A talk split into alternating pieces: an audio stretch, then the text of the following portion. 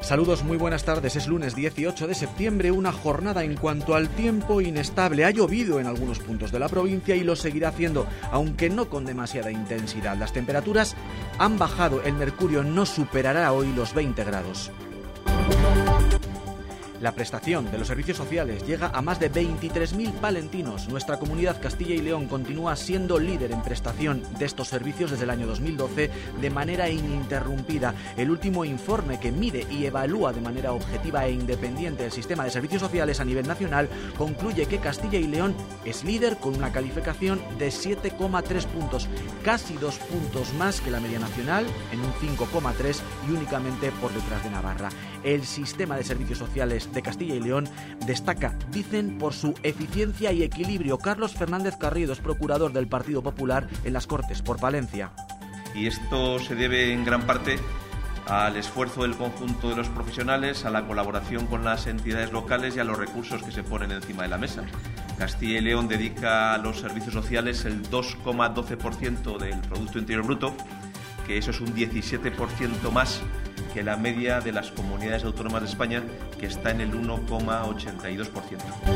Valencia está por encima de la media nacional en el reciclaje de vidrio. Cada palentino recicla 20 kilos de media frente a los 18 a nivel nacional. El ayuntamiento de la ciudad, en colaboración con Ecovidrio, quieren incrementar esta cifra y para ello han lanzado una campaña dirigida a los más pequeños. Se han instalado tres contenedores Disney en la plaza de Pío XII, en la ciudad. Toño Casas, concejal de Medio Ambiente del Ayuntamiento de Palencia esta campaña que durará alrededor de un mes eh, llame la atención de todos los niños y niñas para eso, precisamente, para que sepan o se conciencien desde muy pequeños de la importancia que tiene el reciclaje.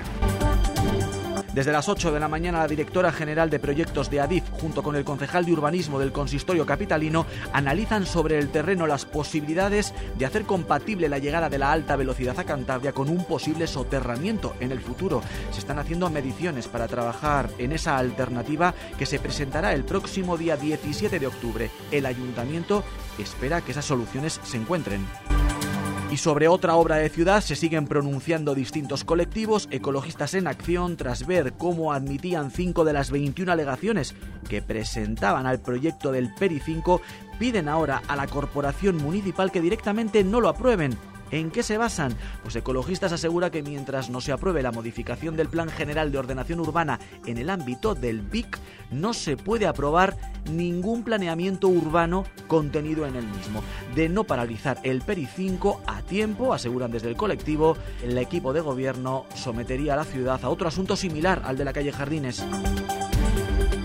Son más de 25 años colaborando con Campa, la asociación que impulsa la marca de calidad carne de Cervera. Hablamos de la Diputación, que una edición más destina 10.000 euros a ayudar a los ganaderos que engloban este colectivo. A día de hoy son 28 las ganaderías dentro de la marca Ángeles Armisen, presidenta de la Diputación Provincial de Palencia.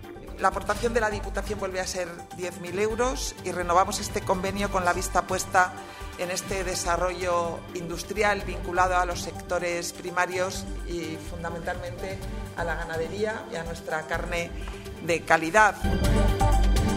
La ciudad de Palencia se prepara para proclamar esta tarde las mejores patatas bravas del mundo en la cuarta edición del concurso internacional Una de Bravas, un evento que reúne a profesionales de la alta gastronomía. El jurado está presidido por el chef Víctor Martín del restaurante El Trigo de Valladolid, con una estrella Michelin y compuesto por varios expertos en gastronomía. Todos ellos desempeñarán un papel crucial en la elección de los primeros clasificados. Hay tres bares restaurantes de Palencia seleccionados para la final. En deportes, el Thunder Palencia cayó ayer ante el San Pablo y la Copa de Castilla y León se quedó en Burgos. Los de Marco Justo perdieron por 85-79 en un encuentro con muchos altibajos que deja deberes a los morados antes de la primera jornada en la ACB. El sábado llega su debut con tres jugadores morados que debutarán de morado tras una pretemporada típica por el Mundial y las incorporaciones de última hora. En la liga van convocados 12 jugadores, luego tienen que Luego tienen que descartar a uno por partido que no puede ser ninguno de los que tienen cupo nacional. Toda la información local y provincial aquí en Vive Radio Palencia.